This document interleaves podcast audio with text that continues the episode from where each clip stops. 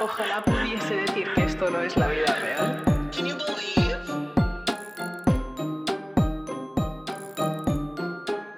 Y las medias de color es una chica yeye, una chica yeye. que te comprenda como yo.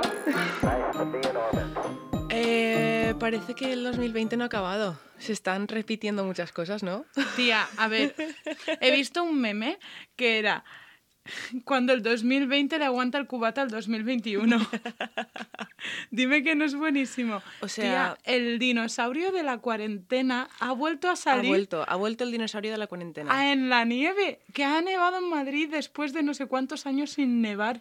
Eh, mm, O no sea, sé. no entiendo nada. La temporada 45 de Estados Unidos eh, se ha puesto más interesante todavía. Oh, bueno, vamos. Escúchame, Uf, vale, venga. lo del Capitolio, lo del Capitolio. No tengo palabras para describir la rabia que me ha entrado por dentro, en plan, por, por muchas cosas cuando pasó lo de Black Lives Matter y fueron al Capitolio. ¿Tuviste cómo estaban de armados? Y cómo estaban protegiéndolo como si fuesen ahí a hacer de todo cuando estaban protestando pacíficamente y luego va toda esta gente y la policía les abre paso para que entren. O sea, Encima, eh, con visto- banderas nazis y ban- banderas confederadas. Es que no puedo. He no visto una puedo. imagen que es. ay, no sé, no sé de quién era ahora. Ah, sí, era creo que de padre de familia, creo Sí. que era, que tenía como una escala de colores de piel y Sí. ponía protesta y riot. Sí, que tal no cual. sé cómo Riot. se.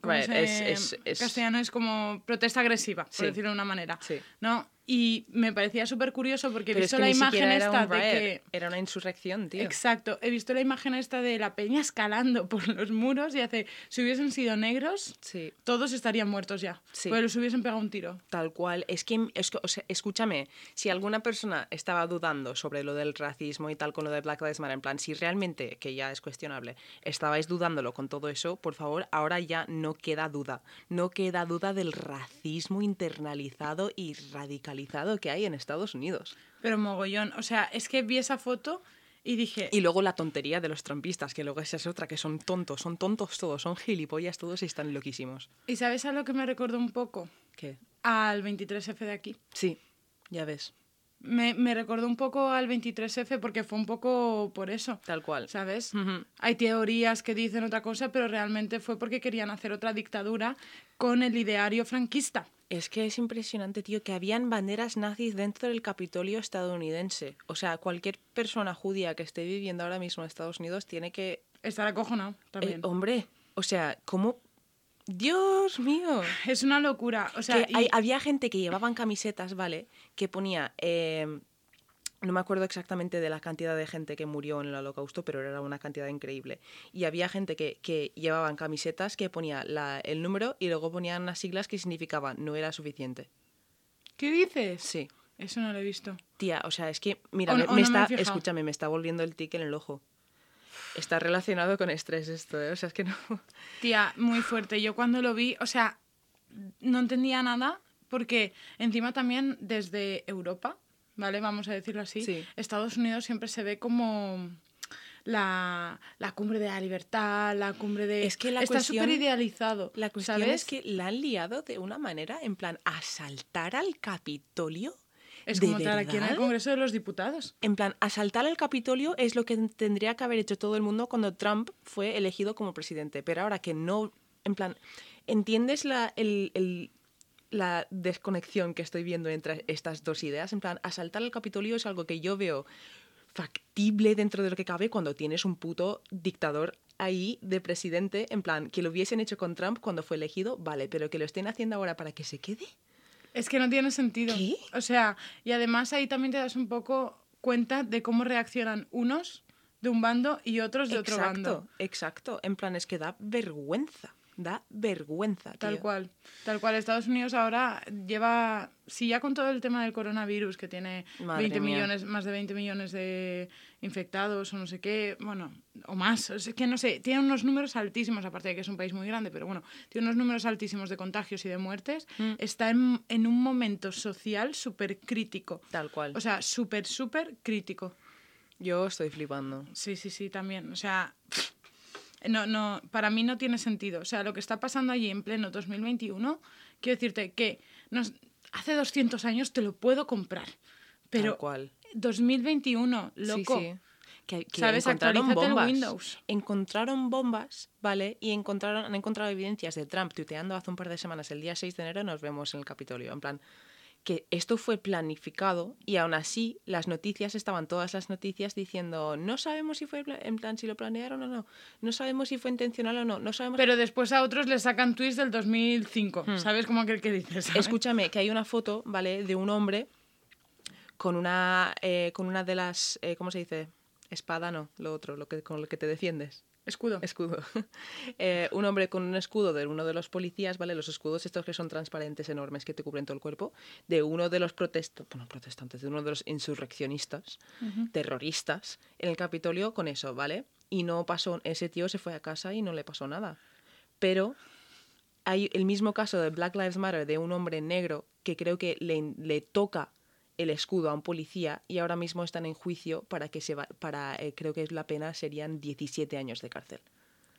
Tía, o sea, es que me hierve la sangre, Pero te lo juro que después me hierve está, la sangre. después está el otro que se hizo un selfie con el policía, pero ¿qué me estás contando? Que despidan ya a ese policía. Primero, antes O que- o sea, sea- ya han dimitido un montón, ha dimitido un montón de gente, ha dimitido el jefe de la seguridad del Capitolio, o sea, ha dimitido muchísima gente. por Porque esto. encima yo he visto el vídeo de cuando entraron, no sé si será el real hay, o no. hay un vídeo de hay- policías abriéndoles paso. Yo he visto que eran, además, para ser un sitio tan importante, eh, muy poca seguridad en el sentido porque había Poquísima. dos líneas o una línea de policía, pero claro, habían 200 prote- eh, Pero es que protestando allí. hay un vídeo de la parte de delante que sí que entran en plan un poco empujando a las policías y tal, las tres o cuatro policías que habrían. Es que no habían... Y luego hay otro vídeo de la parte de atrás que hay Ese un no policía que coge la valla, la aparta y empieza así con la mano, en plan, entrad, entrad, y empiezan entrando. Todos ahí cantando súper felices. Tía, no puc. O sea, no, no puedo. Es que lo imagino tra- eh, transportado a España y lo vería yo en plan, ¿pero qué sois? Eh, ¿Neandertales ahora? Y claro, se ve que Trump ha tenido, le han dicho, o sales au- o ahora el mismo. este, ¿no? Sí, o sales ahora mismo y le cedes, eh, o sea, dices que Biden ha ganado y le dices a esta gente que ha hecho mal, o eh, te vamos a volver a hacer lo del impeachment y si te hacen eso dos veces no puedes volver a presentarte como presidente nunca. Y claro, él quiere volver a hacerlo porque Claro, seguidores tiene. ya ves. Entonces eh, pasó eso y acto seguido él salió y dijo, eh, voy a hacer el traslado de poder a Biden, tal, no sé qué, no sé cuántos, y condeno todo- todas las Se acciones me que está sonando hecho. la barriga, lo siento. Te lo estoy escuchando a través de los Lo auriculares. siento, me he traído un plátano que se me ha olvidado comer. Sorry, for party rocking. Vale. Bueno, aparte de toda esta mierda, ¿cómo estás? Eh, bien, la verdad es que bien. He entrado ya la- en la rutina y la verdad que para mí no está empezando nada mal el año. O sea, va de momento bastante bien. Para ¿Y tú qué tal? La verdad es que también. Teníamos una cosa pendiente tú y yo, porque dijimos que íbamos a leer los comentarios que nos dejasen. Tal cual. Y resulta que en Navidades Sí. yo me di cuenta de que la amiga fea, que no sabemos quién es, Tal tenemos cual, nuestras así. teorías, pero la amiga fea nos había dejado un comentario en Apple Podcast. Así que nada, os lo queríamos leer porque como dijimos que los íbamos a leer todos, pues nada, vamos a buscarlo y os lo leemos en un segundo. Vale, eh, el comentario que hemos recibido de la amiga fea eh, dice así, se llama, el título del comentario es De verdad que me he reído. Eh, me ha parecido súper ameno y un curro alucinante. La verdad es que estoy deseando el siguiente capítulo y estoy esperando a que lleven a invitados. Claro, entonces con esa segunda parte tampoco me cuadra que sea la persona que tenemos en mente. Yo, yo, a ver, yo sinceramente no sé, o sea, pensaba que la gente que nos dejaría reseñas serían amigos, en plan que nos conocen, pero no sé si conocemos a esta persona, así que muchísimas gracias, seas quien seas, y espero que sigamos haciendo capítulos que te gusten y lo de invitados va a pasar más pronto de lo que pensáis. Tal cual. Mm, Pensamos, yo creo que para febrero, Puede ser que venga el primer capítulo. Sí. Y además, también una, nuevo, una nueva sección de las dos. sí, sí, queremos empezar a hacer capítulos un poco con un formato igual un pelín más largo, pero de temas más tochos y las dos hablando del mismo tema, en plan rollo, no debatiendo, pero aportando ideas desde puntos distintos del mismo tema. Y creo que os va a molar mogollón, la Sí. verdad, porque el, el primer capítulo de cada sección, Sí. o sea, la de los invitados y el otro, tienen muy buena pinta. Sí, y además son temas que, sí, la verdad es que sí. Yo creo que sí, va a estar guay, va a estar Y eso, guay. que muchísimas gracias por vuestras reseñas y por escucharnos y, y jo, que Nada, eso. que esperamos que os siga gustando. Sí. ¿Y de qué me vas a hablar tú, oye? Porque hemos hecho también una intro como súper larga. A ver, ¿vale? pues yo he, he buscado en mi lista de cosas y me he dado cuenta de que todavía no te había hablado de animales misteriosos, de criaturas que existen o no existen, en plan Sí. de estas cosas. Y el que más cerca a casa tengo yo, por así decir, porque es en Escocia y yo soy irlandesa, es el monstruo del lago Ness. Me encanta. Entonces voy a hablarte... Sí, Me acabo de acordar del capítulo de Los Simpson que Sí. resulta que era una carroza. ¿Te imaginas? Es que, tía, escúchame que ha- han habido teorías más raras que esas. ¿eh? ¿Sí? Sí, te las voy a contar. Vale, pues, un poco de mm, historia del lago Ness, ¿vale? El lago Ness es uno de los 31.000 lagos que hay en Escocia, solo, y es el más grande de todo el Reino Unido, el lago más grande. Vale. Mide 37 kilómetros de largo Hostias. y tiene unos 200, eh, 230 metros de profundidad, aunque algunos investigadores discuten que han encontrado partes más profundas utilizando tecnología sonar. ¿vale? Vale. Y, vale, a ver si voy a poder leer esto, ¿vale? Porque eh, yo esto, estos datos los, saqué escuchando otro podcast y, claro, estaban en las medidas que utilizan en Estados Unidos y tuve que Vale. hacer cálculos y mi novio tuvo que ayudarme a descifrar este número. y tiene 6.000 ses- 6.682.775.795 metros cúbicos de agua. Por si alguien quería saberlo. ¡Ay, qué ataquito me acaba de dar! Mi cabeza empezó a escuchar mucho punto y ha dicho, mira, chica, imagínate un número muy grande, ¿sabes? O sea, seis- básicamente casi 7.000 millones de cub- metros cúbicos de agua. ¿Siete mil millones? Madre de Dios. Sí, es mucho. Eh, vale, y otro dato así curioso eh, es que siempre está a 5 grados el lago, en plan, no, no cambia. Por, por su microclima que tiene ahí, las cosas siempre está a 5 grados, no cambia nunca. ¡Qué fuerte! Y también otro dato curioso que me parece muy interesante es que eh, se ve que por las, o sea, porque es un lago que está eh, rodeado de colinas, Ujú. ¿vale? Y cuando llueve, eh, por el tipo de tierra que tienen las colinas, cuando llueve cae toda la tierra al lago y se ve que es una tierra muy oscura y por el reflejo de la luz, las colinas y la mezcla de la tierra, eh, no llega suficientemente luz para que haya plantas, en plan no hay vida de, de plantas así por ahí, botánica. Y también eh, hace que se vea como negro el lago, en plan que no se puede ver casi lo que hay debajo del agua, se ve como negro, nunca se ve azul. Da igual como le dé el Pero sol. qué random es eso. Sí, y además se ve desde el espacio. Es tan grande como para verse desde el espacio. Yau. Sí, ¡Qué guay! ¿a que sí? Pues, el monstruo del lago Ness, que eh, coloquialmente o cariñosamente se le llama Nessie. Vale. ¿Vale? Hi, el, Nessie. Hi, Nessie.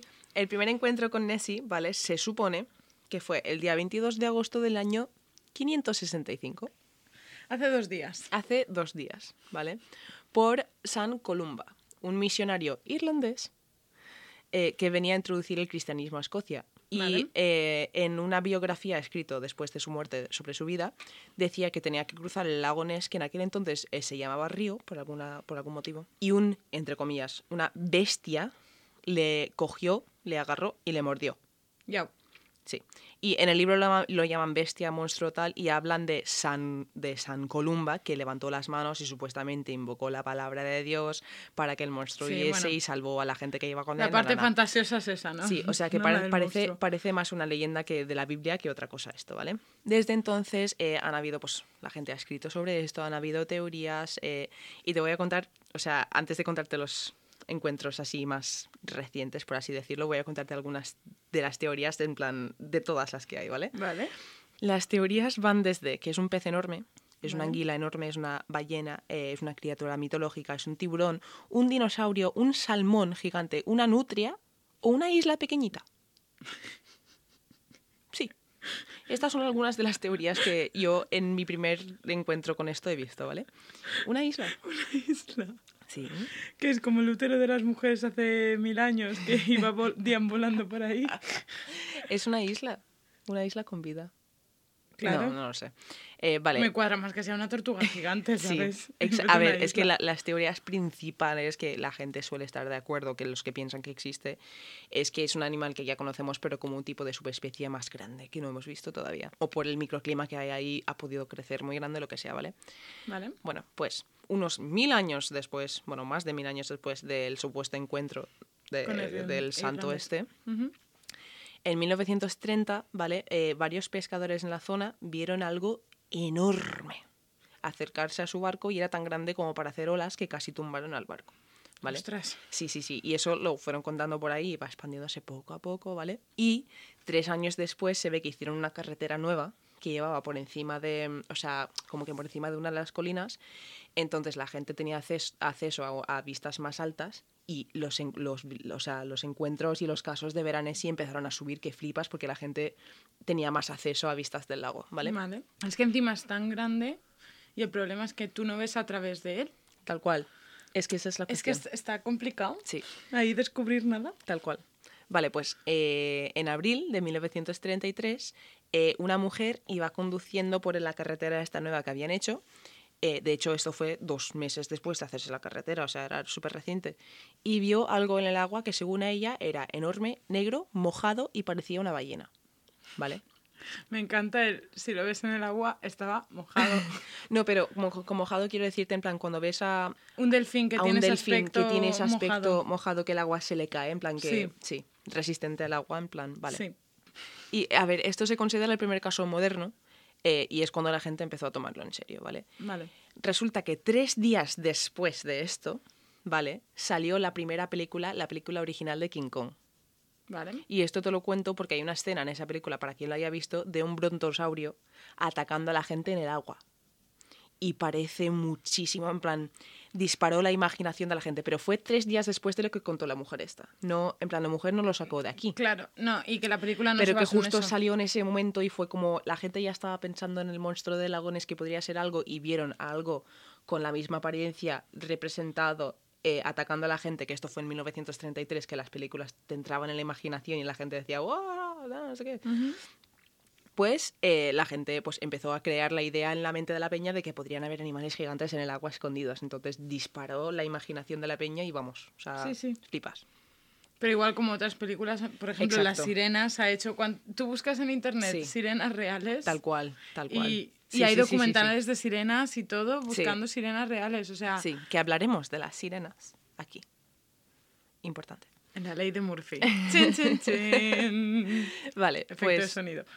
poco tiempo después de todo esto, eh, para que veas, en plan, que sí, que había gente que sí que lo estaba diciendo de verdad que habían visto algo, pero poco después me ha vuelto el tic del ojo. Poco después, un hombre dijo que había visto lo mismo que la mujer, en plan, su, lo que dijo fue, he visto lo mismo que ha visto la mujer, ¿vale? He visto lo que ha descri- descrito ella. Pero luego le pidieron un dibujo de lo que había visto y dibujó eh, lo mismo de la película de King Kong, en plan, un dinosaurio que era igual. Entonces, No se sabe hasta qué punto es verdad o, No, exacto. o es influencia de la película. Tal cual. Y mucha gente, yo qué sé, la gente iba diciendo, he visto un dragón en el lago, he visto un animal prehistórico en el lago. En plan, la gente estaba flipándola. Eh, pocos meses después de esto, se hizo la primera foto de Nessie. Y además es considerada a día de hoy como una foto auténtica. Vale. ¿Vale? Eh, em, te la voy a enseñar. Me encanta que van a enseñar foto a Jessie, es que está en mayúsculas.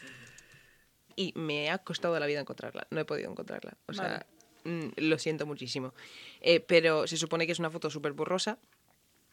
Eh, y el fotógrafo en el momento dijo que estaba que la cabeza de lo que sería el monstruo estaba como a un metro y medio de- del agua, en plan que estaba levantado. ¿vale? Vale. Eh, y en el mismo mes también hubieron reportajes de una criatura enorme, larga y con una cabeza grande y como que era el tamaño de un, como un barco al revés, en plan como si Vale. girases un barco. Eh, y la gente en este momento ahora dice, vale, existe. Esta cosa es algo, un animal que no hemos descubierto y existe, tenemos que saber lo que es. Y en abril de 1934 se saca la foto más famosa que todos conocemos de Nessie, ¿vale? Eh, la que te viene a la cabeza siempre que la ves, o sea, Sí, la que acabamos de ver. Esta. esta, esta misma, ¿vale? Que dices, oh, bueno, es, es esta, esta es la original, ¿vale? Es que me recuerda el capítulo de Los Simpson. Vale, pues, uy, ¿qué he hecho? Vale. Eh, y la gente flipó con esta foto, ¿vale? Y además, hace un par de años, en el 2000, o sea, un par de años, 2016, 2017, no me acuerdo, eh, fue elegida como una de las 100 fotos más icónicas del mundo, ¿vale? A ver, Es que es icónica. Es icónica. Pero la eligieron como una de las 100 fotos más icónicas del mundo sabiendo que no era real. ¿No es real? No es real. No. Vale, te cuento lo que pasó. Eh, se ve que dos zoólogos estudiándolo, ¿vale? Vieron que realmente lo que había pasado es que era un modelo de un submarino que alguien le había cogido, le había pegado una cabeza, ¿vale? Y al- el hombre este había ido al lago, lo lo había había puesto en el, en el agua para ver si flotaba o no y le había sacado una foto. Pero esa foto luego se ve que se la enseñaría al cirujano este, al doctor que lo que dijo que se había sacado la foto. Él dijo que él había sacado la foto y que era del monstruo. Entonces el chico que le sacó la foto no quiso, no quería causar esa, esa lo que había pasado, sino que era el otro que le había dado la foto. Pero no era real. Qué fuerte. Mi Sí. corazoncito se acaba de romper. Sí, y en este momento, claro, el interés por Nessie empezó a caer, porque eso había sido la bomba, tal. Vale, pues unos años después, pocos años después, se publicó un libro sobre el monstruo del lago Ness. Y eso, esto ya fue después de desmentir la foto, ¿vale? El interés volvió a subir. O sea, esto es lo que suele pasar con esto. En plan, Sí. eh, pasa algo, la gente dice, wow, el monstruo del lago Ness, y luego lo desmienten o, o pierden interés y vuelve. O sea, el interés sube durante seis meses, luego la gente deja de hablarlo.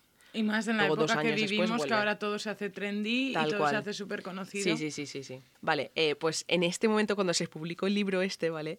Eh, la gente empezó a interesarse tanto otra vez que el secretario de Estado escocés tuvo que hacer una declaración, ¿vale? Esto pasó hacia finales de los 30, eh, porque mucha gente le estaba preguntando en plan de qué vais a hacer para pr- proteger este animal, en plan que es no sé qué, no sé cuántos, y vale, y él hizo- en la declaración dijo que tenía policía posicionada en el lago para proteger el monstruo por si ap- apareciese y por si la gente quisiese dañarlo, cazarla o lo que sea, ¿vale? Eh, o sea, como que lo estaban empezando a considerar una especie que tenían que proteger ahí en su lago, ¿vale? A ver, es que no es por nada, sería Tal cual. inaudito y a ti que te... mol- O sea, es que Sí, encima sí, sí. conociendo al ser humano, Tal cual. prefiero que lo proteja sobre protegerlo. Aunque proteja agua, imagínate que no existe, Sí, ¿vale? y protege solo el agua. Prefiero eso a que vayan allí y saquen dinero de un animalico, exista o no. Dinero sacan porque el turismo, pero bueno. Sí, pero Sí, mm, sí, sí, sí. que no se hace un circo Tal de cual. ellos, sino que prefiero que lo protejan, ¿sabes? Sí. Protege a Nessie. Todos somos Nessie. Vale. Durante la Segunda Guerra Mundial eh, empezaron a caer los casos, ¿vale? Como te puedes imaginar, en plan que no, la gente no estaba ahí en el lago Pavel. No, no. les apetecía mucho, la verdad. Eh, pero, No sé por qué será. pero luego, ¿vale? Eh, o sea, años después, en el 1960, ya nos estamos acercando un poco, se hizo un vídeo del monstruo y de un barco detrás. Entonces la gente empezó a poder sacar como su tamaño y tal. Y se hizo súper, súper, súper famoso. Tan famoso que el autor del vídeo lo vendió y se jubiló. Y se dedicó el resto de su vida a buscar a Nessie. ¿Qué dices? Sí. Pero con el paso de los años la tecnología ha podido comprobar que era un barco. Vale. No era Nessie. En plan, mm, no, aunque lo parecía. Vale. Pero en esta época no se conocía y la, el vídeo causó tanto impacto que eh, empezaron a, o sea, investigar el lago. Pero a investigarlo seriamente, ¿vale? A ver, es que ya sería ahora. Eh, no es por nada. Cualquier vídeo que hiciese la gente lo mandaban a las fuerzas aéreas eh, del Reino Unido, en plan, sí, sí, ¡Qué sí, sí, de- sí, sí, estaban, la gente se lo estaba tomando súper en serio. Eh, los investigadores y la gente de, de cargo alto, en plan de la época, estaban convenc- convencidísimos de que existía Nessie, de que- de que estaban ahí. Y salieron a buscarlo en barco, pero un montón de veces. Y en 1965, un día de repente, nueve personas que no se conocían entre sí, que estaban en puntos distintos del lago, eh, dijeron que vieron a Nessie a la vez. En plan, desde, desde direcciones distintas y que estuvieron ahí una hora mira- mirando cómo daba vueltas por el lago. Y no se conocían entre sí y todos dijeron lo mismo. ¿Qué dices? Sí. Y además, O sea, uno de ellos. tiene que ser. Sí. Primera para que, imagi- no sé, sí, sí, sí, sí, sí. o porque tiene que ser grande para que tú desde siete puntos distintos el bichillo le dé tiempo a ir, que tú lo veas desde una orilla, que el otro lo vea desde la Claro. a tres kilómetros de ahí. El otro, ¿Sabes lo que te quiero decir? sí, tiene sí. que ser grande también para tener esa fuerza de, de ir dando vueltas por el lago, ¿sabes lo que te quiero decir? Tal cual. Pues eh, encima, uno de ellos, de los que lo vieron, no antes, en plan, cuando fue al lago Ness, él no creía en Nessie, no iba por ahí, estaba por ahí para Ujú. de excursión y tal. Y no creía en eso, en plan, era, él era pensaba que no existía y después de ese día estaba convencidísimo, Porque lo había visto. porque lo había visto. Sí, sí, sí. Qué locura. Eh, o sea, empezaron a, yo qué sé, un par de años después sacaron a un submarino a hacer una investigación oficial. Eh, Estados Unidos mandaron a criptozoólogos, ¿vale? La Vale. gente que investiga los, investiga los animales que no sabemos si existen o no, eh, para ayudar con la investigación. Qué fuerte. Eh, o sea, y bueno, tuvieron una teoría rara esta gente, que pensaban que era una se- serinia, ¿vale? Que es un tipo de elefante marino. ¿Sabes qué te iba a decir? ¿Qué? Sirena de río. ¿Es un elefante marino? ¿Es una sirena Por el nombre digo, eso thick, será... thick mermaid, en plan elefante, una sirenita. No sé, A ver, sería una fantasía. me encanta. Eh, vale, vale, y aquí viene algo ridículo, ¿vale? En, el busco, en la búsqueda de, del monstruo de lagones, porque claro, automáticamente se pensaron que era macho. Que es uno, que había uno y que era macho, es lo que pensaban, porque la gente de, de mente abierta no, ¿eh? Eh, Y lo que hicieron fue, y de verdad, que esto es de verdad, esto no, esto pasó, ¿vale? Esto no es de los Simpsons, esto pasó. Crearon una hembra, ¿vale? Eh, la maquillaron, le, pus- le pusieron pestañas postizas y lo dejaron en el lago para atraer al monstruo. Y yo, ojalá pudiese decir que esto no es la vida real, pero esto es la vida real, chicos. Nosotros como humanidad hemos pensado que eso iba a funcionar. ¡Ay, que me veo! Ay, es que me lo estoy imaginando Ya. rollo Simpson. Es que yo, plan, yo te lo juro, te lo juro. A ver, no sé si hay una foto de...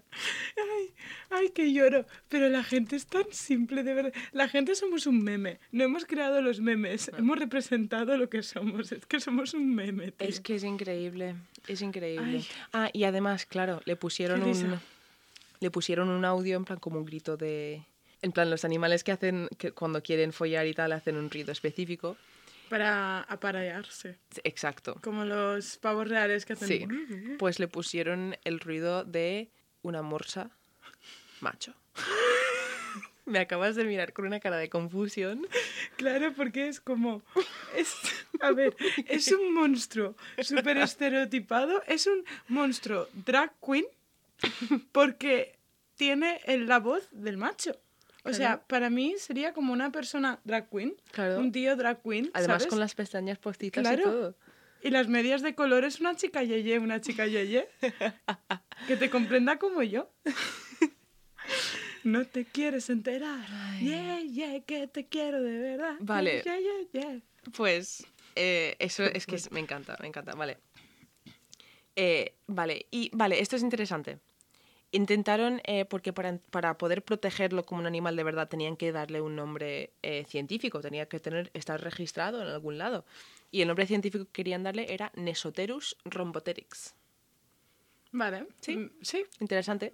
yo lo apoyo. Sí. ¿Eh? ¿Y te acuerdas antes de los dos zoólogos que te he dicho que se dieron cuenta de que la foto esa era mentira? Sí.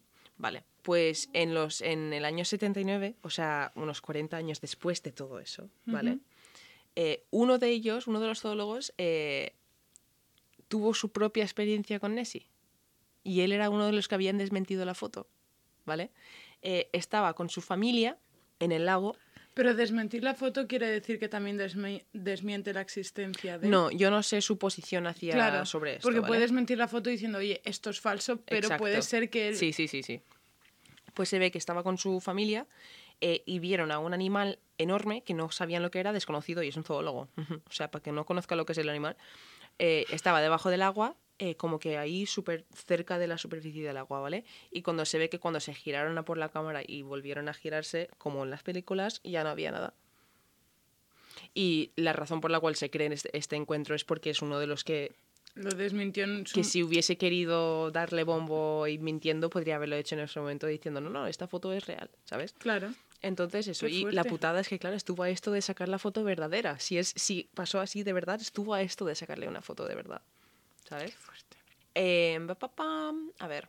Bueno, pues un par de años después la tecnología avanza, empezaron a utilizar radares, sonar para hacer un mapa del lago, ¿vale? En plan, Sí.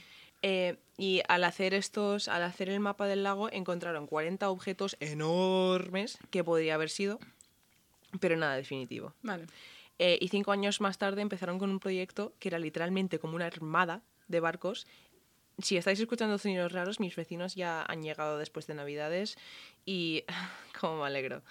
Eh, Ironía modo on. Empezaron un proyecto eh, que básicamente sacaron un montón de barcos equipados con radares y sonar y todo eso y en dos días hicieron un mapa gigante del lago, ¿vale? Vale. El primer día que salieron encontraron eh, dos objetos enormes que no sabían lo que eran y el- el segundo día cuando salieron ya no estaban. Es decir, que eran algo que habían movido y eran muy grande. Que una corriente no la arrastra. Exacto, sí, sí, sí, interesante, ¿vale? Y en los próximos años, pues la gente sacaría fotos, vídeos, eh, tantas cosas, tantos cuentos y tantos casos que oficialmente ya se considera. No, no, no está apuntado como un animal en ningún lado, pero se considera como críptido, se considera como un animal que podría haber estado ahí en algún momento, estar ahí y tal. Vale. Vale. Y lo más reciente, en el 2019, el profesor Neil Gamel eh, hizo un análisis de ADN del lago, ¿vale? Eh, encontró 500 millones eh, de, de, de trozos de ADN, en plan de, de tal, eh, de 250 samples, pero no había ni ADN de dinosaurio, de reptiliano jurásico, eh, ni nada de eso. De isla. Pero ADN de isla no hemos encontrado, chicos, lo siento. Es que eso es lo que más me ha encantado. Señora Yevenes, tengo malas noticias para ti. ¿Qué pasa? Tu hija es una isla. Es una tortuga gigante. Bueno, eh, Me encantaría parir una tortuga, ¿te imaginas? Ha parido una tortuga. hostia, qué dolor, ¿no? En plan, ya con el caparazón y todo. Pero son chiquitinas. Bueno, sí, es como tirarte un pedo. Bueno, eh, el, el hombre este ¿Te es acuerdas del... cuando mi tortuga murió? Tú estabas. ¿Por qué me lo dices riéndote? Porque creo que tú estabas presente con lo que hizo mi madre con la tortuga. No, ¿No eras tú? no. Ah, vale, pues nada, continuemos. Vale, no, que ahora quiero saber qué hizo tu madre con la tortuga. Se me murió la tortuga ¿Y? en casa, Sí. pequeñita. Sí. Ay, sí, sí, sí, sí, sí. Y mi madre pues dijo, nada, y la tiró. ¿A la basura? Sí. ¿Margarita? No me ha gustado eso. Pero pensaba que tú estabas allí, porque me suena de que alguien estaba presente. Yo no, yo no estaba. Vale. Yo hubiese flipado. bueno, sigamos, si puedo, si puedo. Ahora ya me- más, de- más... Madre mía, vale. Eh, vale, el ADN que sí que encontró el hombre este, volviendo a lo de antes, encontró muchísimo ADN de anguila. Muchísimo, ¿vale? Vale. Eh, claro, tras los años, claro, piénsalo así, han habido más de 1.400 testigos, 1.400 personas que han visto algo en el lago, ¿vale? Vale. Y hay hasta científicos hoy en día que dicen que hay que tomarlo más en serio. En plan, que hay que, joder, hay que hacer una buena investigación, pero no se han estado haciendo investigaciones en los últimos años. La gente no baja ahí. Vale. Vale. Y ahora voy a contarte teorías, algunas de las teorías en plan de lo que si existe o si Vale. ha existido. Obviamente, una teoría, la primera es no existe, no ha pasado nada. La gente está loca, estaban viendo salmones gigantes y ya está. Vale. Vale. Me encanta que las cuenta como súper rápido, en plan, vamos a lo interesante. Exacto, eso, eso lo sabemos todos. O sea, somos gente inteligente, eso lo sabemos todos. Ahora vamos a lo tonto. Vale. Un elefante. Se balanceaba sobre la Tela tela de una araña. Como veía que no se caía, fue llamado a otro elefante. Ya está. Bueno, pues la- una de las teorías es el elefante por la forma que tiene de la trompa y en plan que la gente se piensa que por alguna razón pues hay elefantes ahí o es el animal este que dijeron los criptozoólogos que es como un elefante marino, ¿vale? Vale. Vale. Eh, dinosaurio. Pero esto ya hemos dicho que lo del ADN es imposible y además hay más razones por lo que no. Pero se piensa que es un elasmosaurio, ¿vale? Que es un tipo de plesiosaurio. Eh, pero se sabe que este, estas criaturas no eran capaces de levantar la cabeza por encima del agua. Entonces no podría ser lo que la gente pensaba que era porque no pueden, no pueden hacer ese movimiento y además también por cómo se congeló en plan, por, por la época y por cuando, desde cuando se extinguieron ese tipo de dinosaurios. Y la ¿No podría ser que hubiese evolucionado? Claro, claro que sí, pero no hay ADN. Vale. Es la- el ADN, aunque evolucione, tú encuentras, tra- encontrarías traza- trazos Vale, también. eso es lo que quería saber. Eh, vale. Otra teoría, y esto me encanta. Vale, eh, ¿tú sabes quién es Giorgio Tsoukalos? No, sé quién es Giorgio Armani. Poco tienen que ver estos dos. Vale, si te digo yo el meme de Aliens Me suena. y el hombre así con el pelo loco haciendo así. Me suena. Vale, pues ese es Giorgio Tsoukalos, o como Vale. se diga. Eh, que es, es el que sale en el canal de... No sé qué canal es el que pone en el programa esto de los aliens, pero es el que está loco. Y este hombre piensa que astronautas alienígenas hicieron un pacto con los humanos ancianos para dejar paso a tecnología alienígena y que así llegó Nessie al planeta. ¿Y por qué no ponemos a este señor de presidente? es que piénsalo, no es una buena idea. Tía, me meo que una persona sea capaz de inventarse tal paranoia, Pero de que verdad. esta persona sale en la tele y tiene mucho dinero. Yo no... do- Y Kanye West también. Mm, Kanye West, mira. A Kanye West y Kim Kardashian se, se divorcian. Esa es Kim otra. Kardashian, he dicho. Andaluza. Eh, notición. Bueno, vale. Y aquí, bueno, eh, te voy a contar el penúltimo, que es mi teoría menos favorita, que es que Vale. sí que existió, pero está muerto. Puede, Sería puede, puede ser. Y luego mi teoría, no la que puede ser, que pienso que sea, porque yo realmente la que pienso que podría haber sido es que es- era algo que existía pero se murió y es un animal que no hemos podido clasificar o que, ¿sabes? Yo qué sé. O No, que el no lago pienso es más que sea... profundo de lo que parece Exacto. y el cuerpo se fue para abajo del Exacto. peso o algo. Exacto, y además dicen que el lago conecta con otros lagos, que podría ser un animal que va y viene, en plan, hay muchas cosas. Eh, pero esta teoría me, me flipa, ¿vale? Nessie es un grupo de árboles descomponiéndose. ¿Qué? Hay una teoría, ¿vale? Que dice, vale, esto, cuando la resina de los árboles, ¿vale? Cuando un árbol se muere y, la- y emite resina, eh, cuando se empieza a descomponer, esta resina crea burbujas de gas, ¿vale? Y cuando explotan estas burbujas de gas, pueden llegar a empujar un tronco muerto por el agua a velocidades alta- altas y causar movimientos en el agua. Y esto es una teoría súper disparada de lo que podría ser. Yo estoy flipando. O sea, mira, le estaba diciendo a Kira entre bastidores que yo pensaba que me iba a hablar del capítulo de Los Simpson, como aquel que dice. Pero yo la estoy flipando con esto, de verdad. Sí. Árboles descomponiéndose. What Sí. the fuck is that? O sea, no entiendo nada ahora mismo. Tía, pues me ha encantado, en verdad. Pensaba que no tenía nada, pero está, ha estado entretenido. Ya, así que Nessie, si estás por ahí, Danos una señal. danos una señal. Ánimo. Envíanos un correo. Mándanos un correo a la ley de Gracias. Me encantaría, hacemos un podcast con Nessie. ¿Qué tal? Es el eh, Nessie es el primer invitado. ¿No te lo he dicho? Ah, ¿no? No. Ay, ¿Ah, sí? Sí que. Jessica. Me he liado, me he liado. Bueno, Me está entrando la risa tonta. Vale. Vale. Seriedad. ¿De qué me Bueno. vas a hablar hoy tú? yo creo que vas a flipar un poco. A Vale. ver, tengo que decir que ha sido el capítulo que más he investigado de todos porque también me obsesioné. vale. Dije, quiero saber más de esta persona, ¿vale? Vale.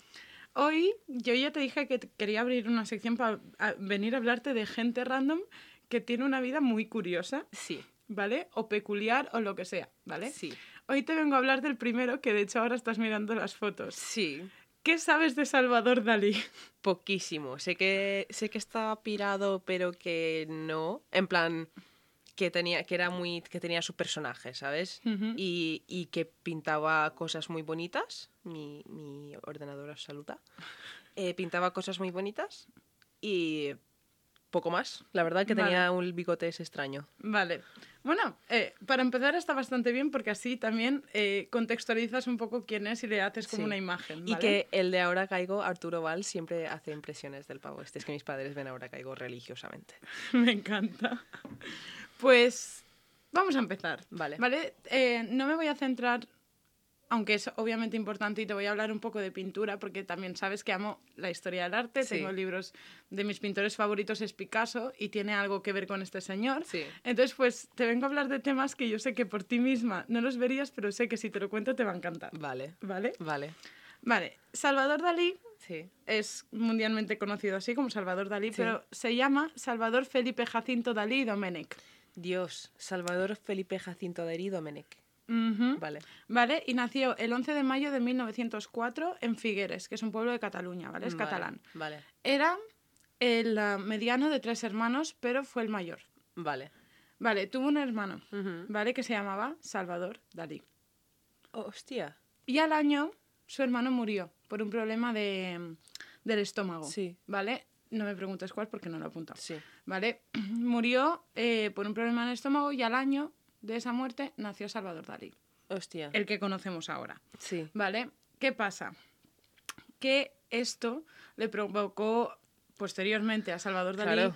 una crisis de personalidad, ya que Salvador pensaba que era una copia de su hermano. Sí. Por eso hizo como totalmente lo contrario que se hubiese esperado de un niño normal. Por Sí. eso era tan excéntrico desde pequeño y tan como que marcaba la diferencia entre Sí. otras personas. Ujú. ¿Vale? Y de hecho, cuando tenía cinco años. Es que creo que todo esto es súper importante para entender quién es Salvador Dalí, ¿vale? Sí. Eh, sus padres lo llevaron al cementerio a la tumba de su hermano. ¿Vale? Vale. Y le dijeron que Salvador Dalí, el que conocemos, era la reencarnación de ese niño. No. ¿Por qué, por qué cualquier persona puede tener hijos? Bueno, sigue. No lo sé. De hecho, la relación con su padre es muy complicada Sí. y lo veremos en un minuto. ¿Qué pasa? Que Me también está tenía... volviendo el tic del ojo, tía. Qué Escúchame. fuerte, tía, ¿eh? Es automático. Me encanta. Pues también tenía una hermana pequeña, ¿vale? Que era, eh, creo que era cuatro años menor que él. ¿vale? ¿Qué pasa? En 1916, él tenía 12 años. En casa de unos familiares, descubre lo que es la pintura contemporánea. Sí. ¿Vale? Aquí es cuando digo que voy a hablar un poco de pintura para aquellos que escuchen y les interese. Sí. ¿Vale? La pintura contemporánea, como es algo como muy reciente también, no se ha podido todavía clasificar qué se incluye cómo. Sí. ¿Vale? Pero según la Wikipedia os voy a leer lo que se entiende hasta la época que él hubiese podido conocer, ¿vale? En los tipos de pintura. Eh, va desde el neoclasicismo, romanticismo, realismo, impresionismo, postimpresionismo, modernismo y fauvismo, que es de Sí. fauvismo es del 12 al 14. Ujú. Estamos hablando de 1916. Bueno, pues en Cadaqués conoce a un señor que se llama Ramón Pichot, que era pintor. Y le dice al padre de Dalí que le apunta a clases de pintura, que se le da bien, tal, no sé qué. Bueno, total, que le apunta. ¿Qué pasó? Que en eh, 1921, él tenía 16 años, su madre muere de cáncer de útero, Dios, vale. ¿vale? Algo que también marca mucho el problema que tiene con su padre. ¿Por qué? Porque su padre pensaba que Salvador Dalí era tonto. Porque Salvador, con 16 años, no Sí. sabía eh, cuántas pesetas era un duro, cosas así. Sí. Y de hecho su padre llegó a decir que pensaba que no llegaría adulto porque lo iban a atropellar o algo así, porque es Joder. que realmente pensaba que era tonto, Sí. ¿Vale? ¿Qué pasó? De ahí que la relación entre su padre y él no fuese de las mejores, ¿vale? Sí. De hecho, una persona muy importante en la vida de Dalí es un peluquero español muy conocido que es Jongueras. ¿Qué dices? ¿Qué Efectivamente, dices? Era el que le el pelo arregla- ahí. Era el que le arreglaba el bigote y todo eso. O sea, eran muy, muy, muy, muy amigos. Hostia. ¿Vale? Jongueras afirma que el padre de Dalí, esto es muy fuerte, ¿vale? Le puso un libro De su cuñado que le dio, que era un libro con fotos de penes destruidos por la sífilis. ¿Qué dices? Vale. ¿Qué pasó? Que lo de la sífilis le afectó tanto que estuvo a punto de, de- de que se le fuese la pinza en 1929 porque deseaba tener sexo, pero le emparanoiaba muchísimo tener contacto sexual o genital con otras personas. Vale. De hecho, hay gente que afirma que Salvador Dalí nunca llegó a tener eh, sexo con penetración porque le aterraban las vulvas Joder, tío, el le trauma. aterraban, ¿vale? Porque pensaba que le iba a coger cualquier cosa. De hecho, fue Gala, que ya hablaremos de Gala Sí. en un momento, fue Gala la que le enseñó otras formas de tener sexo sin penetración, Joder. ¿vale? Esto un poco así para que veamos eh, de dónde viene Salvador Dalí. Ujú. ¿Qué pasó en su juventud? En 1922 ingresa en la Real Academia de Bellas Artes de San Fernando. Vale, su apariencia estética ya era muy... Él tenía 17 años en esa época, si no me equivoco. Su apariencia estética era muy victoriana. Sí. Era un señor que iba con abrigos de estos así largos, el pelo largo y se empezó a dejar el bigote.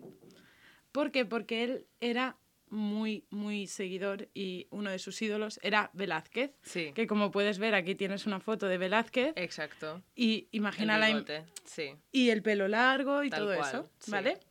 ¿Qué pasó? Que sus primeros mo- movimientos dentro del arte fue cubista. ¿Vale? Empezó con el cubismo, que también tienes un cuadro ahí cubista por si lo, quiere, lo quieres ver. Así para que te hagas una idea. Sí. Esto es el cubismo. Lo subiremos a, a- a Me Instagram. súper bonito. ¿Vale? ¿Qué pasa? Que eso llamó la atención de dos personas muy importantes en la historia de Salvador Dalí, que es Federico García Lorca Yes. Y Luis Buñuel. Luis Buñuel es director de cine, Vale. ¿vale? Y Lorca todos los conocemos que es escritor, Sí. ¿vale? ¿Qué pasó? Que el trío La La La, le he Yes. llamado yo, eh, gracias a la influencia de unos con otros, cada uno encontró como su estilo. Sí. De hecho, cada uno, pues uno es pintor, el otro es escritor y el otro es director de cine. Tal O sea, cual. no tienen nada que ver. Y de Sí, hecho, sí, sus obras tampoco tienen nada que ver. Tal cual. ¿Vale? Burbuja, eh, cactus y pétalo. me encanta. Ay, de hecho, mira tú lo importante que fue Lorca para la vida de Dalí, que en una entrevista cuando él ya estaba 60 años, llegó a decir que en cuanto a amistades es la más grande que he tenido. Hostia. Sobre la amistad que tuvo con Lorca. Sí. Después hablaremos de Lorca, Sí. porque todos sabemos cómo murió Lorca Tal cual. y la influencia que tuvo este señor. Ujú. Vale. Llegó en 1926 y ¿qué pasó? Que lo expulsan de la academia. Ujú. ¿Tú sabes por qué lo expulsan? ¿Por qué? Porque cuando iba a entregar un, ah, un trabajo, cogió y dijo que nadie en esa academia estaba en condiciones de examinarlo a él. Joder. Pero ¿sabes qué es lo fuerte? a mí. Que vi un documental ¿Qué? que sacaron el, el expediente de Sí. Salvador Dalí Sí. y lo ponía. O ¿De sea, que era real, que fue real. Que no era una paranoia de que él se había creado, que en el expediente ponía porque lo habían expulsado, si estaba en máquina de escribir en tinta azul y todo. Me meo. O sea, que ahí podemos ver, ¿vale? Eh, que Sí. era un tío fuertecito. Sí. ¿sabes? Y un poco a lo mejor con Mm, las cosas sí. un poco subiditas, ¿vale? Y esto es importante para seguir entendiendo el personaje de este señor. Vale, ¿qué pasó? Que tras la expulsión el pavo se va a París. ¿Y a quién conoció? A mi amado Picasso. Sí. ¿Vale? Picassos cubistas eh, se llevaban 20 años o así, Mm. ¿vale? Eran de otra generación. Para él era su ídolo, ¿vale? Su ídolo después de Velázquez. Sí. ¿Vale? ¿Qué pasó? Que fue gracias a Lorca que Dalí conoció a su ídolo. Hostia. Y de hecho Picasso incluso le dio publicidad porque estaba en esa época que era cubista. Sí. ¿Vale? Aún no había pasado a lo que era el surrealismo porque todavía no existía. Sí.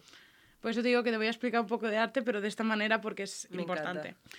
Llega 1929, Salvador Dalí tiene 25 años y rueda su primera película con Luis Buñuel, Sí. Que es El perro andaluz. ¿Qué pasó? Que reventó. Reventó en taquillas porque encima ahí fue cuando Salvador Dalí empezó como a crearse su personaje Sí. sí, así su- muy excéntrico, muy exagerado, ¿vale? Y encima siempre Salvador Dalí, Sí. que hablaba él muy así, ¿sabes? sí. Es que he visto un montón de vídeos de él y me encanta cómo habla, es que es un personaje peculiar. ¿Y qué pasó? Que en Estados Unidos llegó y reventó. Tal cual. Ya ves. Porque encima es muy raro que lleguen películas españolas allí, pero en una película producida y hecha en Claro, París claro. por un español, no sé, Sí. y reventó. Y encima Salvador Dalí era un personaje muy carismático.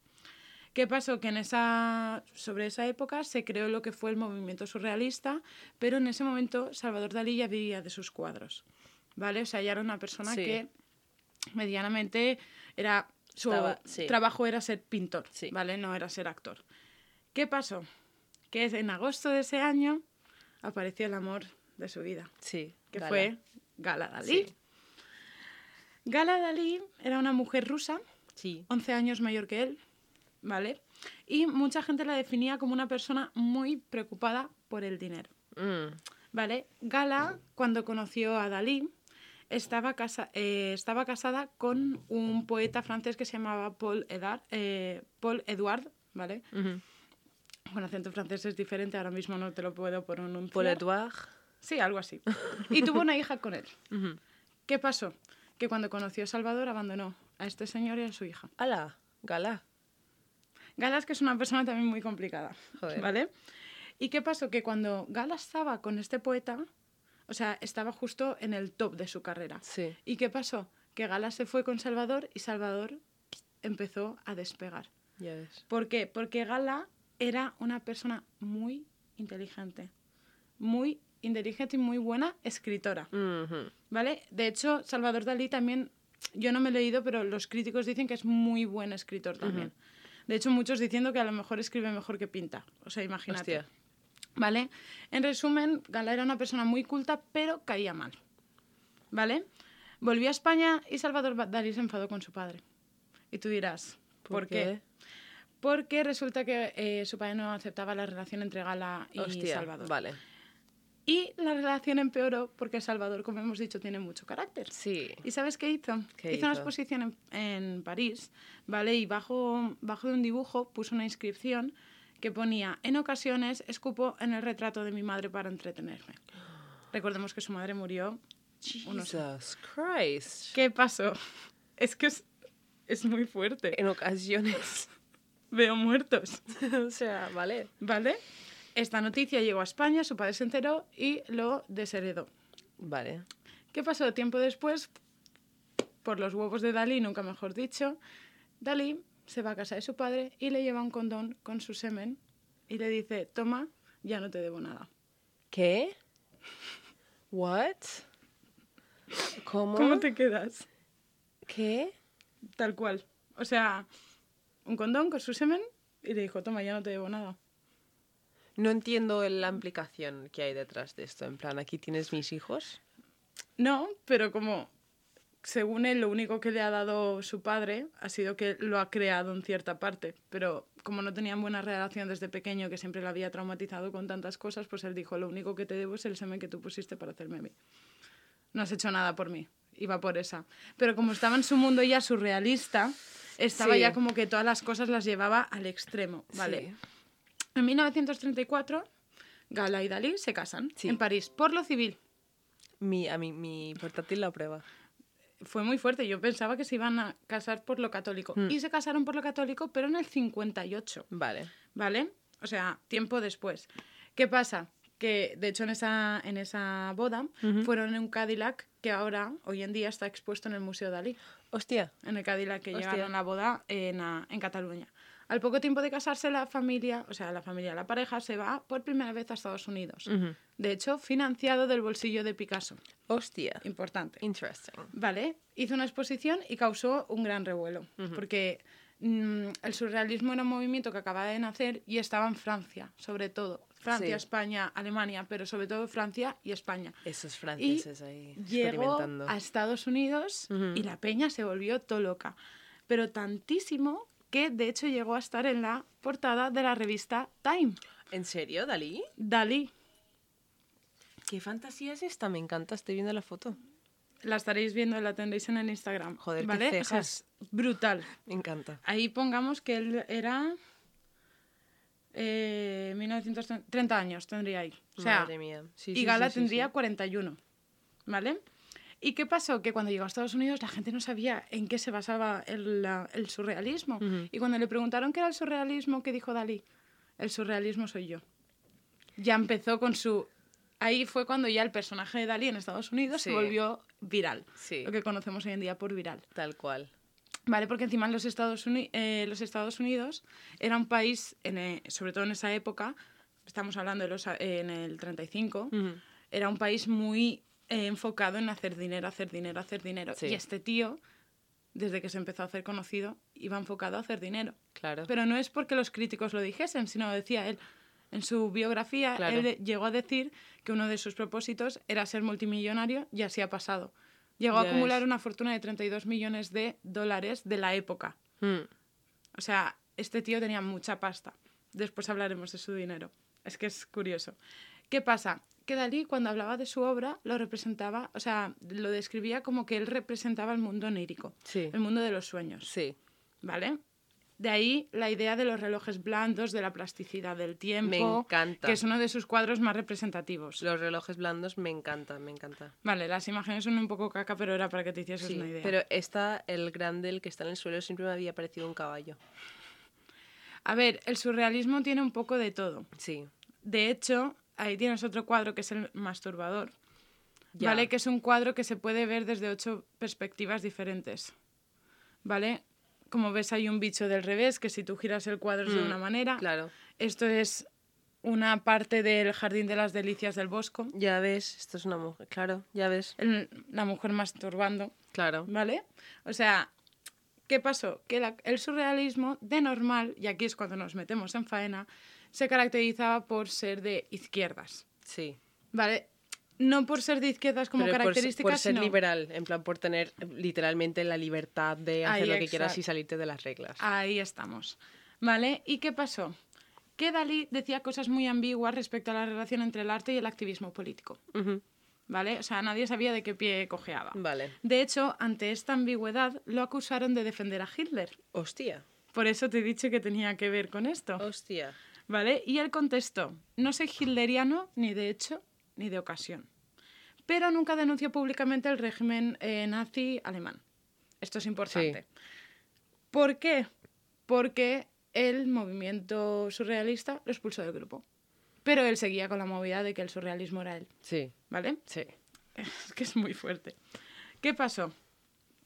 Que Salvador Dalí, las, mucha gente le tiene mucha estima Sí. pero mucha otra, ¿vale? Que también ha tenido contacto con él, lo consideraba como una persona narcisista y ególatra, ¿vale? Que solía A ver, el intentar surrealismo llamar... soy yo. Es un poco narcisista. Vale, y encima si lo ves como... Sí. eh, o sea, cómo se quería, era un quererse como too much, Sí. ¿sabes lo que te Ujú. quiero decir? Y solía ser el centro de atención por todas esas extravagancias que llevaba alrededor de su personaje. ¿Qué pasa? Que él estaba enfocado a ser rico. De hecho, es como te he dicho, que lo pone hasta en su propia autobiografía. ¿Vale? Y en un periódico, en 1953, que se llamaba Diario de un Genio, dijo, cuanto más numeroso sea mi público, más dinero proporcionará a su autor con tanta justicia bautizado a vida dólares. A vida dólares es un anagrama de Salvador Dalí, que lo hizo un ex compañero suyo cuando lo expulsaron del movimiento surrealista, ya que estaba más enfocado en hacer dinero Claro. que en crear arte. A vida dólares. Sí, y lo hostia. llamaban así. De hecho, ¿qué pasa? Que con ese nombre aún vendió más esta- en Estados Unidos. Joder. Porque en Estados Unidos tenían esa mentalidad mucho de Sí. hacer mucho espectáculo y sacar mucha pasta de Sí, todo, de todo, de tal todo. cual. Hasta de cagar uno, Mm. sacaban dinero. Se cuenta también que era una persona un poco agresiva, Cari. ¿Vale? Vale. De hecho, él en su Esto no lo biografía. Vale. ¿vale? Cuenta que él con siete años tiró a un niño de un puente colgante. ¿Qué dices? ¿Lo Sí. mató? No lo sé. Solo he encontrado cómo, cómo él lo contaba. O sea, que lo empujó. No sé qué altura sería. A lo mejor sería un metro y caía un lago. Ya. ¿Sabes? Y no se hace nada. Pero lo tiró. Ya, vale. ¿Vale? Y lo cuenta él. Sí. Quiero decirte que puede ser que a lo mejor también se lo haya inventado. A ver, Pero otra cosa que sí que sociópata. tiene que sí que tiene fundamento es que aparte de que ha tenido broncas con Gala, que le rompió costillas y movidas así, Oh, Vale. o sea, aparte, a su hermana pequeña, cuando ella tenía tres años, le pegó una patada en la cabeza, que él tenía siete, pensemos que tiene Sí. cuatro años más, le pegó una patada en la cabeza porque él decía que pensaba que era una, una pelota de fútbol. Vale, vale, vale. Mm, ¿Dalí? No, Eso caca. eso no. Vale, continúo. Sí. Es que es, ahora es cuando empiezan todas las movidas así más chungas. Cuéntame. La mejor obra de Dalí en sí mismo fue él, como personaje, ¿vale? Pero todo el mundo, críticos y defensores de. Dalí, dicen que Dalí no hubiese sido Dalí sin Gala. Vale. De hecho, lo dice incluso Jongueras, Ujú. que es que era una persona que estaba muy en la familia y que lo ves en el documental y te contaba cosas en plan que le decía a Gala que tenía muy mala hostia. ¿Sabes? Quiero decirte, era una relación muy eh, simbiótica, porque ella era la que le administraba las cuentas, le Sí. cerraba los contratos, era como su manager y además le dio mm, forma al personaje. Hay muchísimas imágenes que sale Gala, mientras Salvador está pintando, Gala a su lado, leyéndole libros de filósofos, de poetas, Mm. Eurípedes, Nietzsche, Platón, Descartes, para que él Sí. como que se metiese dentro de las teorías y le diese por pintar. Incluso le, a veces le guiaba tanto que le decía qué pintar o cómo pintar. Sí. ¿Vale? ¿Qué pasó? Que además Salvador no solo era pintor, era de todo. Había creado un personaje, era un show Sí. en sí mismo. ¿Vale? De hecho, todos tenemos en mente, si yo os digo, pensad en el logo de Chupa Chups. Sí. Lo hizo él. ¿Qué dices? El logo amarillito de Chupa Chups. ¿Sí? Sí, lo hizo ¿En él. serio? Lo puedes buscar y verás. Vale, además hizo una cosa que se llaman nodos, que después lo explicaré. Anuncios, libros, entrevistas súper locas y muchas performances. Tiene una mu- muy conocida que él está en un huevo y empieza a hablar en francés tirando huevos de pintura a la cámara. Vale. ¿Vale? En plan, locuras así. Sí. Vale, ¿qué pasa? Que de hecho Jongueras afirmó que Dalí cambiaba un montón delante de las cámaras. Que se ponía delante de las cámaras y él sabía el personaje que quería que todo el mundo tuviese de él. ¿Sabes? Que a lo mejor estaba él súper tranquilo bebiendo agua y de repente había una cámara y se ponía a hacer volteretas o movidas súper locas, ¿sabes? O decía, no tomo vino porque voy a sentirlo. Y metía el dedo y decía, lo estoy sintiendo. ¿Sabes? En plan, que se le iba mucho la flapa. O sea, Me encanta, me encanta este personaje, estoy flipando. Si estoy en silencio es porque estoy flipando contemplándolo todo. ¿qué pasa? Que muchos lo describían como un místico vanguardista, eh, Sí. vanguardista Jongueras como un genio y otros como una marca artística y mediática, ya que Mm. fue el único autor o de los pocos autores surrealistas que pudo aplicar el mundo del surrealismo, de su corriente, a los medios de comunicación que en ese momento estaban en auge. Ya ves. Entonces Sí, sí, esto es sí, lo que sí, le sí. dio a él un montón de marketing por Mm. sí solo. De hecho, hay críticos que afirman que Dalí llegó a ser eh, absorbido, no sé si está bien dicho, por su propio personaje. Hostia. Porque hubo un momento que ya Sí, como que se le iba un poco Sí. la flapa. De hecho, en una entrevista le preguntaron si tomaba droga. Sí. Te voy a leer lo que él contestó. Vale. Esto está transcrito por mí, o sea que lo he visto, ¿vale? Vale. La cita es, yo no he tomado nunca ninguna droga, como ustedes sabrán, ni alcohol, ni marihuana, ni nada. Agua mineral es lo máximo que puedo tomar, pero Dalí es la droga. Ustedes tómenme porque soy alucinógena. Me encanta esa frase. Tómenme porque soy alucinógeno. Y, y encima lo ves que lo dice como todo seguro, ¿sabes? En plan, que se la suda lo que pienses de él. ¿Qué pasa? Que algo muy conocido de la época eran las orgías de Dalí y Gala. yes. De hecho, tenían un nombre así como muy victoriano que no he apuntado porque ya tenía bastante información, la verdad. Sí. Porque resulta que Gala era ninfómana. Ah, interesante. Recordemos que Salvador Dalí tenía un poco de poreta. Tal cual, ya ves, no le... entonces, claro, me imagino que lo que harían sería, pues ella vendría gente que pudiesen hacer lo que él no pod- podía hacer por sus cosas y él miraría y disfrutaría a su manera. Va un poco más allá. Va por ahí, Mm, pero va un poco más allá, vale. ¿vale? Eh, Gala necesitaba entre 3 y 4 polvos al día, más o menos. Y de hecho tenía diferentes amantes. Se dice que Dalí, una de las cosas que más dinero se gastaba eran los amantes de Gala y en crear estas orgías. Dios mío. Porque estas orgías, eh, Salvador Dalí las describe en su, en su libro, que solo he visto porque eh, he encontrado el PDF, leído, ¿vale? Que eran orgías muy alocadas, donde se incluían gnomos, enanos, junkies, hippies melenudos, estrellas Playboy. Y Eso es lo que pone en, el, en la... ¿Qué? Sí, no, Dios. y lo pone peor, ¿eh? He quitado palabras. Dios. Porque pone en plan... eh, supervivientes de la guerra de Vietnam ¿En lisiados. ¿Qué? Sí, o sea que reunía y, no, y actrices famosas, movidas así, y Salvador Dalí dirigía la orgía. ¿Vale? A lo mejor decía, pues el enano que fue esta actriz porno, no sé qué, ¿vale? Y cada vez que alguien se corría, ¿sabes qué decía? ¿Qué? Bravo, c'est magnifique. ¿Te cuento algo más raro? Sí. Aparte de la gente random, Sí. Bueno, una cosa curiosa es que hay rumores que dice que llegó a proponerle eh, pagar a Marilyn Monroe para estar presente en una de estas orgías, pero ella dijo que no. Madre mía. Eh, Con, todos- con toda la razón del mundo. Claro, estaba Porque además a lo mejor decía, quiero mm, que me traigáis 30 ojos de vaca. Eh, vale, chicos. Y movidas así. Y a lo mejor cogía y estaba él sentado en una silla y decía, pues eh, a- el enano que sodomice al otro, que no sé qué, no sé cuántos, y él miraba. O ¿Cómo te sea, me est- es que est- estoy flipando, en plan, no puedo decir nada porque esto, es- esto sí que es una simulación, chicos. ¿Entiendes por qué quería hablarte de esta persona, sí, no? Sí, ¿Qué pasó en 1940? Que había aquí, como tú bien has comentado, estaba la Segunda Guerra Mundial. tal cual. ¿Vale? Y se fueron a Estados Unidos, ya que Europa pues estaba en una movida muy grande. ¿Y qué pasó? Que fue la época más fructífera de su carrera, donde más cosas hizo, pero a la vez más discutida, porque ya no se difuminaba la frontera entre el arte y los bienes de consumo. Sí. ¿vale? Porque arrinconaba la pintura de cierta manera para volcarse en el diseño y la publicidad, ¿vale? Mientras tanto, su imagen pública se basaba mucho en su extravagancia y tal. Por Sí. eso la gente sí que pensaba que estaba loco de, de verdad, ¿vale? ¿Qué pasó? Que tenía dos ayudantes. Vamos a hablar un poquito de sus obras, Vale. no pictóricamente hablando, sino un poco de cómo hacía sus obras, ¿vale? Tenía dos ayudantes que le hacían la mitad del trabajo. Vale. De hecho, uno de ellos se llama Isidoro Bea, ¿vale? Que preparaba el cuadro. Es decir, le hacía como una base de dibujos Sí. y llegaba Dalí y le, y le daba como sus toques surrealistas. Sí. ¿Vale? A pesar de que hay un montón de obras firmadas, de hecho, como que se dicen que hay más de 1500 obras en, solo en un museo, Sí. ¿sabes? Quiero decirte que hay muchas obras de Dalí. Hay críticos que estiman que casi el 50% de esas obras son falsas, ya que hay eh, registros, ya no solo de fotos, sino de vídeos, mientras le hacían una entrevista, que Dalí firmaba dibujos random, que no se sabe si eran de él o no. Incluso él, antes de morir, empezó a firmar eh, lienzos en blanco para que la obra de Dalí no se perdiese nunca. Es que, claro, el dinero. El dinero, del dinero, del dinero. A vida dólares le Sí. llamaban, claro.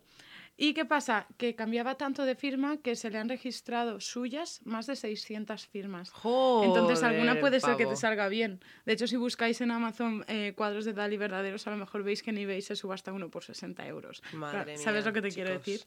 A comprar todos. ¿Qué pasó? Que en el 48 Ujú. Da- eh, Dalí vuelve a, Ca- a Cataluña. Vale. ¿Quién estaba en el 48?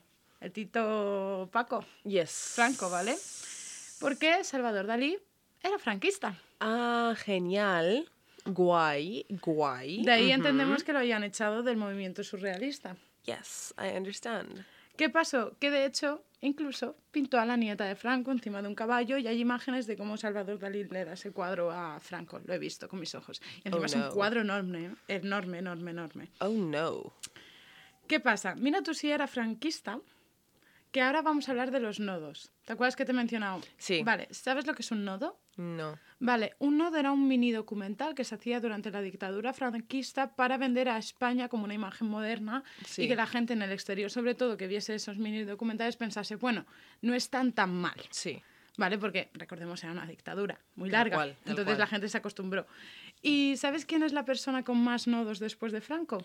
¿Quién? Dalí. Ujú. 61 nodos se le encuentran vendiendo pues España, que estaba muy bien. Genial. ¿Por qué? Porque el régimen franquista le pagaba sus viajes a Estados Unidos, que era cuando volvía lleno de, de pasta. Ah, guay. Mira tú cómo era. Esto es muy, muy heavy y esto lo puedes encontrar. Salvador Dalí hizo una propuesta muy Sí, guay, sí. de que no, para la construcción del Valle de los Caídos. Oh, no. Ok. Mira tú qué fuerte era que los falangistas dijeron que no, que era demasiado fuerte para hacerla. ¿Quieres saberla? No, pero sí. La idea era coger todos los huesos de las víctimas y hacer una especie de escalinata que fuese desde Madrid al Valle, que son 53, eh, 54 kilómetros, ¿vale? Y nada, hacer una escalinata que fuese encima de más pequeño a más grande y que al final, fue, bueno, que fuese como un Frankenstein mm, muy raro. Los franquistas y todo dijeron, oye, loco, eso es Estoy flipando. Este pavo no estaba viendo la cabeza. Le gustaba el escándalo. De hecho, todo esto de la dictadura franquista y de los amiguitos que eran, me hace. Me da pie a hablarte de por qué se enfadó con Picasso. Porque es muy gracioso.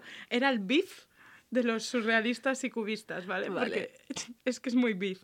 Resulta que Picasso le llamó la, eh, la atención a las primeras obras de Dalí porque eran cubistas, pero ¿qué pasó? Que Dalí criticaba muchísimo el cubismo. Decía que el cubismo había eh, destrozado la pintura contemporánea Vale. pero no por que pensase que el cubismo había destrozado, sino porque Picasso, o sea, indirectamente estaba diciendo que Picasso, porque es el eh, Sí. máximo exponente del cubismo en el mundo, ¿vale? Había destrozado la pintura, pero secretamente le enviaba cartas como haciéndole mucho la pelota Sí. para volver a verse, porque realmente era su ídolo, pero fuera tenía que criticar el cubismo. Sí, para, sí, para ese... ¿Qué pasó? Que un día Dalí, en una entrevista, dijo, Picasso es un genio, yo también. Picasso es comunista, yo tampoco. ¿Y qué cogió Picasso y le contestó? ¿Qué? Es que es súper elegante. Dios. Coge y dice, Dalí me tiende su mano y yo solo veo su falange. Y tú, ¡boom! Hostia.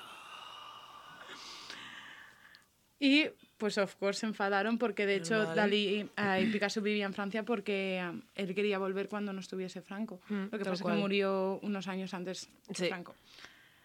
Y esto me llega a hablar de Lorca. ¿Qué pasó con Lorca? ¿Qué pasó con Lorca? ¿Qué pasó con Lorca? Siempre se dice que ha habido un amorío ahí entre ellos Sí. porque se enviaban cartas que no se sabía si era de Ajá. amistad o amor. De hecho, hay fotos en internet que salen ellos dos cogiéndose de la mano. Que se besen. Que Efectivamente. Se besen, que se Y de hecho una chica de Valencia, me acuerdo que en las primeras jornadas de Polimorfia, Sí. cogió todas las cartas públicas que habían, porque Ajá. encima se habían encontrado más, Sí. y publicó un diario de las cartas, súper bonito. Y nada, bueno, todos sabemos cómo murió Lorca, murió fusilado. Y fue Yes. porque Salvador Dalí le dijo a Franco que Lorca estaba enamorado de él. Yo Y pues Franco estaba en contra de los homosexuales, de hecho había una ley en contra de los homosexuales y lo fusilaron. O sea, no es por nada, pero Dalí me cae mal, ¿eh? O sea, habrá hecho obras geniales y habrá tenido sus cosas guays, pero es un, ser bastante asqueroso. La verdad es que por eso te digo que tiene mucha cosa, es como Sí. una persona muy... Y ya llegando al final de su vida, ya tenemos al rey emérito aquí, bueno, al rey Juan Carlos I. Eh, Salvador Dalí le da un cuadro, Yes. ¿vale? Un retrato. Y de hecho, Juan Carlos le dio el título de Marqués de Púbol, que es un pueblo, ¿vale? ¿Fútbol? Hace mucha gracia esa palabra. Me encanta que te haga gracia. no sé. Es como un niño pequeño que no puede Yo decir tuve que buscar qué, plan, qué era. Papá, vamos a jugar al fútbol. Meo, ¿Podemos jugar al fútbol? Me veo. ¿Qué pasó? Que al poco tiempo murió Gala. Vale. Recordemos que tenía 10 años más, entonces... Yes. A partir de ese momento, este señor pues le coge la depresión. Y se aísla Ok. del mundo. Durante todos estos años pues no quería que nadie le viese feo ni en decadencia. De hecho, eh, tenía mucho miedo a la muerte Yes. y llegó a cerrar todas las cortinas de su casa. Vale, hubo una enfermera que lo cuidó que dijo que él hablaba solo, que se le fue la cabeza, ¿vale? Y que lo único que le entendió en cuatro años que estuvo trabajando allí fue el meu amic Lorca, que en traducido en castellano, por si alguien nos escucha, es mi amigo Lorca, ¿vale? ¿Qué pasó? Que nada, pues llegó en 1989 y murió por una parada car- eh, cardiorrespiratoria. Yes. Ca- cardiorrespiratoria y eh, pensaban que lo iban a enterrar en su casa porque habían dos fosas donde estaba una gala y el Mm. Sí. otro él, pero el alcalde Sí. del pueblo dijo que am, Salvador Dalí en sus últimos momentos le dijo que le enterrasen en su museo porque ya estaba hecho que lo hizo él, Sí. financiado por la dictadura franquista. Tal cual. Vale, pero eh, y de hecho él está enterrado en su museo. Y nada, esto es de Salvador Dalí como súper... He aprendido muchísimo hoy. O sea, me ha encantado. ¿Te He gusta? flipado. Sí. ¿Qué, qué tal? ¿Bien? Está- Surrealista. Es que es completamente surrealista. Bueno. Y nada, pues espero que os haya gustado. La verdad, a mí me ha parecido un señor muy interesante. Podemos hablar de que también maltrataba animales, pero eso ya lo dejaremos separado. Ya, a ver, o sea, es un señor interesante, pero que ha hecho muchas cosas malas. O sea, eso siempre. hay Exacto, eso que al final, pff, él, por ejemplo, ¿sabes qué decía de Hitler? ¿Qué? Que en cierta parte no es que lo admirasen, pero decía, a mí me tratan como loco y no lo estoy, pero Hitler sí que estaba loco. O sea, que lo admiraba porque él fingía estar loco, Ah, ¿sabes? sí. No sé, es que era una persona muy compleja. Por eso también creo que es interesante saber de dónde viene. Sí. Porque una persona así no... Pero sí yo cons- creo que a veces la co- complejidad no quita, no, no justifica. Ya, ya, ya, of course. No, pero quiero decirte que me parece curioso que cuando hablamos de una persona muchas veces Sí. nos centramos en su vida adulta. Hmm. Por eso también te quería poner un poco de background de todas sus paranoias mentales desde cinco años, ¿sabes? Me encanta. Y nada, pues hasta aquí el, este capítulo del podcast. Me ha encantado, me ha encantado. Sí, sí, sí, sí, sí. Ay, gracias. Des- desde criaturas con pestañas postizas hasta relojes derritiéndose. Qué fuerte. Este capítulo me ha molado, ¿eh? ¿Verdad? sí, sí, O sí. sea, es súper random, pero bueno. ves. Nada, pues hasta aquí el capítulo de hoy. Esperemos que os haya gustado. Ya. Llevamos un montón de rato hablando, se habrá Sí. quedado bastante largo. Sí, yo estoy esperando a que introduzcas las redes. Y tenemos redes sociales. Eh, Instagram, Twitter, arroba LLDMMurphy. Oh, ¿Qué? ¿What? LLDM Murphy, chicos, no. No, arroba LLDM Podcast. Yes. ¿Vale? Eh, seguramente para el próximo capítulo ya anunciemos la página de Facebook otra vez. Sí, eso ya está en que ya movimiento. estamos en movimiento otra vez. Yes. Y el email es... El email es la ley de. Nos podéis mandar correos, todo lo que queráis, sugerencias, lo que sea. Y em, nada, un pequeño adelanto. El, creo que es el capítulo de la semana que viene. Puede ser el que sale después de esta. Eh, vamos a hablar un poco de, em, de cositas personales que nos han pasado con fantasmas, en plan de experiencias personales que Para nosotros celebrar hemos que es tenido. el cumple de Kira. Sí, porque sale el día de mi cumple, el 23 de enero es mi cumple. ¡Ah! No y me te quiero podré hacer cantar mayor. el cumpleaños feliz No me quiero hacer mayor, tía. No me Pero quiero estás hacer mayor. conmigo. Ya, Pero y no con la chaqueta de mi padre que siempre te abraza. Escúchame, la chaqueta de tu padre es lo mejor de este mundo, porque es que, joder, dile, escúchame, Mariana, si estás escuchando este capítulo, que sepas que desde que me has dado tu chaqueta, no me la he quitado. no, a ver, sí que me la he quitado, pero la he lavado solo una vez. Me encanta.